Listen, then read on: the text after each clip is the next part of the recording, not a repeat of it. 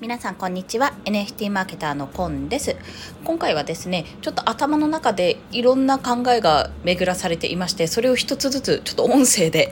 残すために記録用の音声を取らせていただきます。で、えっと、いくつか取ろうと思うんですけども取り急ぎ今回のテーマとしてはコミュニティイコールリストマーケティングっていう話をしたいと思います。まあリストマーケティング自分の商品を何か作りたい売りたいってなった時にコミュニティ形成はもう外せない要素になるであろうというお話ですね、まあ、これについてどういうことかを説明していきたいと思います。というのは、えっと、今までコミュニティっていうものを、まあ、大体今まではオンラインサロンという呼び方をされていたと思うんですけどもそのオンラインサロンっていうのは、まあ、月額いくらとかあと買い切りがあったりいくらって形で、まあ、あの料金を支払うことによってその権利が得られる参加権が得られるっていう形だったかと思います。それが通常だったんですけども、えっと、現在私ちょっと NFT を使って NFT を会員権としたえーと、コミュニティですね。そちらを立ち上げてるんですね。オンラインサロンのようなものです。でそれにより、まあ、何が起こったかというと会員権を売れる、まあ、自分にも必要なくなったなっていう形になったら売ることのできる会員権っていうものがあのできるようになったわけなんですよ。でこれってまあ新しいことっちゃ新しいんですけどもまあえー、と以前からあるものといったらゴルフ会員権とかそういったものが近いんじゃないかというふうに言われてはいました。いわゆるパスポート NFT と言われている形ですね。で、まあ、それをあの今後おそらくねオンラインサロンとか運営される方はこの NFT を使ったコミュニティ作りっていう形になっていくんだろうなってことを思ってはいるんですけども。じゃあそれが何が大事かって話なんですよ。そもそも何でコミュニティを立ち上げるかってことなんですよね。であの今まではそのオンラインサロンとか立ち上げる時ってもうすでに入るためにお金がかかっていたわけです。まあ、これはおそらく変わっていかないとは思うし、まあ、もしかするとね今 NFT のコレクションでも無料コえー、無料コミュニティっていうのがあるのでそういった形も普及していくかと思うんですがそもそも何でコミュニティを作ることが大事なのかって話なんですよ。でそこにリストマーケティングっていうものが関わってきます。でこのリストマーケティングって平たく言うと顧客、まあ、自分の商品とか情報とかを欲してる人のリストを作るってことなんですね。つまり今まではあの SNS とかであのツイッターとかで無造作にこういろんな人にバッてこう宣伝してたわけですよ。ツイートしたりね。風にしてたんですけどもそれをもう自分のことが興味がある人だけに伝えられるようにまあいわゆるフォロワーさんとかよりももう一歩こう先に進んだ。もう一歩あなたのことが知りたいよ。例えば私の場合だったらコンさんをフォローしているっていう人がコンをフォローしている人がいるってとなったんですけどそれよりさらにもうちょっとこの人が発信してる情報この情報を知りたいなって思う人のまあもう一歩クローズドな段階ですねそういったものを作るために、まあ、リストマーケティングっていうのがあるんですけど、まあ、これのもう最大のメリットとしては届けたい人に自分の商品とか情報が届くってことなんですね。で今まではそれをメルマガメールマガジンですねで行われていたんですよ。要はあのフォローしてます。でその後じゃあメールマガジン流しますって言ったらメールアドレスを登録するっていう一手が入るわけですね。でそれって非常に面倒くさい人にとっては面倒くさいんですけどもあこの情報欲しいなと思った人にとっては絶対メールマガジンって登録するんですよ。だって無料だし。まあ大体無料なんですけど。ということによってあ少しでも商品を買ってくれる可能性のある人っていうのがそこでリストアップされるわけなんですね、まあ、それが今までのリストマーケティングの形だったんですよ。でさらにオンラインサロンっていうものがあって、まあ、これは値段は様々だと思うんですけどもあより深く知りたい人より深く学びたい人とかより深くあの情報が欲しい人のためのもう一つあのオンラインサロンっていうクローズよりクローズドなコミュニティがに入る人っていうような形になってたわけですよ。まあ、そういう形で運営がされてきてたんですけど、まあ、どうなるかっっていうと今まではおそらくねトップダウン式だったと思うんですよね。例えばあの1人、まあ、誰かすごい有名なインフルエンサーの方がいてその方たちが、まあ、もしくは運営者の方たちが何かしらこうコンテンツを提供するオンラインサロンメンバーとかメルマガメンバーとかにコンテンツを提供する、まあ、情報を伝えるっていうこう一方的なやり取り、まあ、もしくはチャットとかあってもこう双方のやり取りがあったとしても基本的にはその誰かが誰かすごい情報を持ってる人がいてその人たちから教えてもらうとか、まあ、自分からどういうことですかって聞きに行くっていうような形が主流だったと思うんですよ。でも NFT が参入したことにより、まあ、言うたらあの忍者ダウってものが出てきたことにより今度コミュニティの形がまた変わってきたわけなんですよね。もちろんこれはあの従来の通り情報を伝えるとか学べるようなコミュニティ作りっていうのももちろんあるそういったものもあるけども次なるものは NFT コレクションを通じたコミュニティ、まあ、リストマーケティングって形になるんですつまりこの NFT が欲しいとかこの NFT のプロジェクトに携わりたいとかこの NFT を応援したいって人たちを集めるためのコミュニティが今度は作られてくるんですよ。で現状作られているわけなんですよね。でこれが何がいいかってまず NFT って商品なわけなんですよ基本的に。フリーミントであろうが何であろうが流通が回って価格がつけばそれは商品になるわけですよね。でその商品を売るためにやっぱりコミュニティメンバーがいるってことはコミュニティにいるとすぐに情報が入るとかこんな情あのこんな次は出す予定ですよとか次の商品の情報がまあ入りやすくなる見やすくなるっていうのがまずメリットの一つですしやっぱりあのだんだん欲しくなったりとか買いたくなったりまあなんなら買おうと思ってる人たちが集まってるのでもうそういうふうにすぐに売れるような状況になるわけなんですよ。で分かります？ここで言いたいことって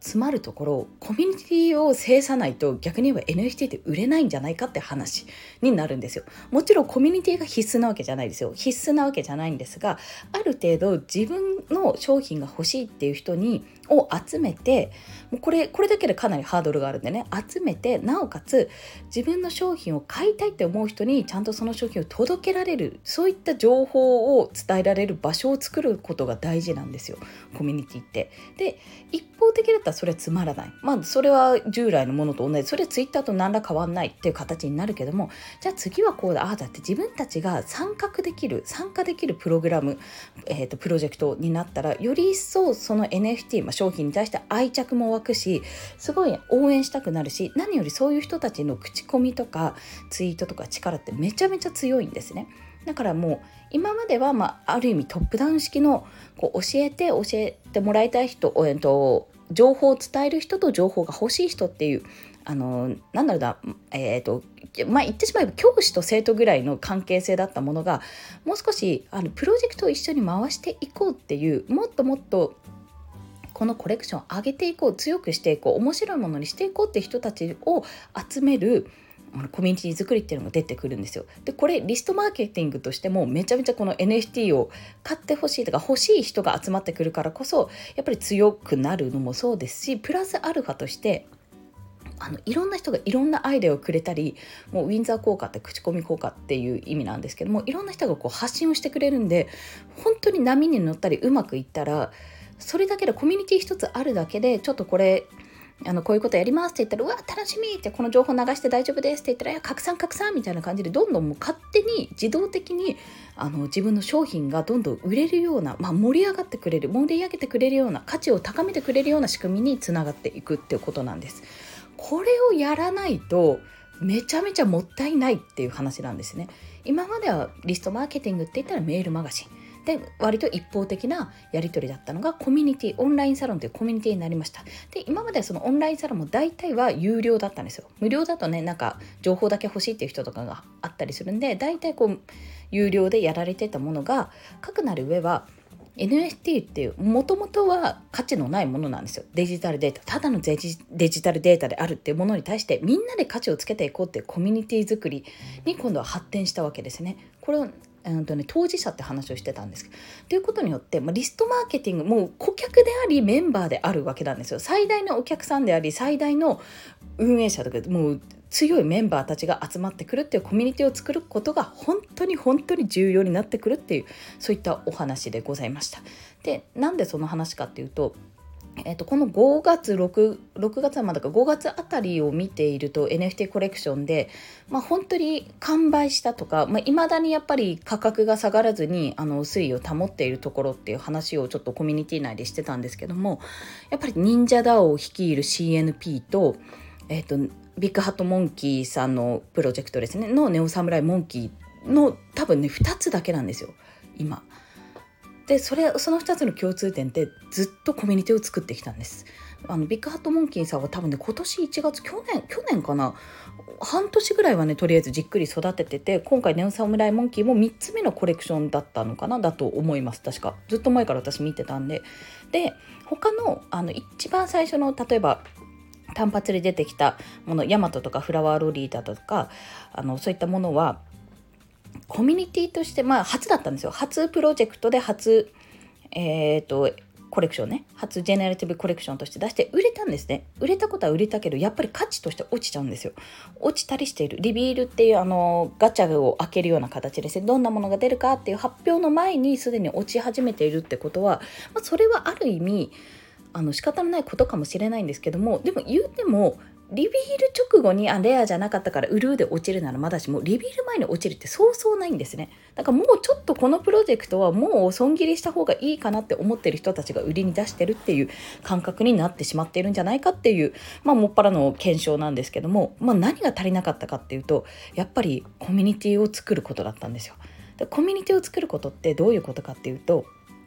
あのお客さんと売る人じゃなくてみんなでどうやったら作っていくどうやったら面白いことになるっていうその持っていき方がやっぱ足りなかったのかなっていうところを今回強く感じたというそういったお話でございました。はい 何が言いたかったので、まあ、売ることってすごく難しくてあの自分でもね見ながら思ってるんですけど私も1万点とか1,000点とかを売れる自信は全然ないんですがやっぱり大事なのって引き続きコミュニティ、まあ、プロジェクトコミュニティを引き続き楽しいものにさせるための努力なんですよ本当に。CNP にだって私は CNP にずっと入ってたんでそれを見てる側にしてみれば売るだけじゃなかったんですね売った後のことをもう1年2年ぐらい先のことまで考えて実装できるかどうかっていうのを試していたのでやっぱりね1プロジェクトをただ完売だけで終わらすとかアニメ化するで終わらすんじゃなくてどうやったら持ってる人たちがつどつど楽しめるかっていうことを考える。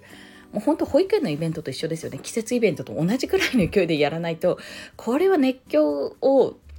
作るってそんなに簡単なことじゃないなっていうことを今日池原さんのボイスを聞いて思ったというそんなお話でございました。まとまってるかな？はい。まあリストマーケに今リストマーケティング実自分の商品とかを売るのにあのコミュニティっていうものがやっぱり必要不可欠になってくる。で、コミュニティメンバーは顧客ではない。まあ、買ってくれてるから顧客ではあるんですけども、あくまでも当事者、仲間であるっていうことの、その関係性を作ることがまず第一なのかなっていうことを思ったというお話でした。それでは今日もお聴きくださりありがとうございました。この後でまたいくつか脳内整理をしてお話何本か取っていこうと思いますのでよろしければお聴きいただけると幸いです。コンでした。ではまた。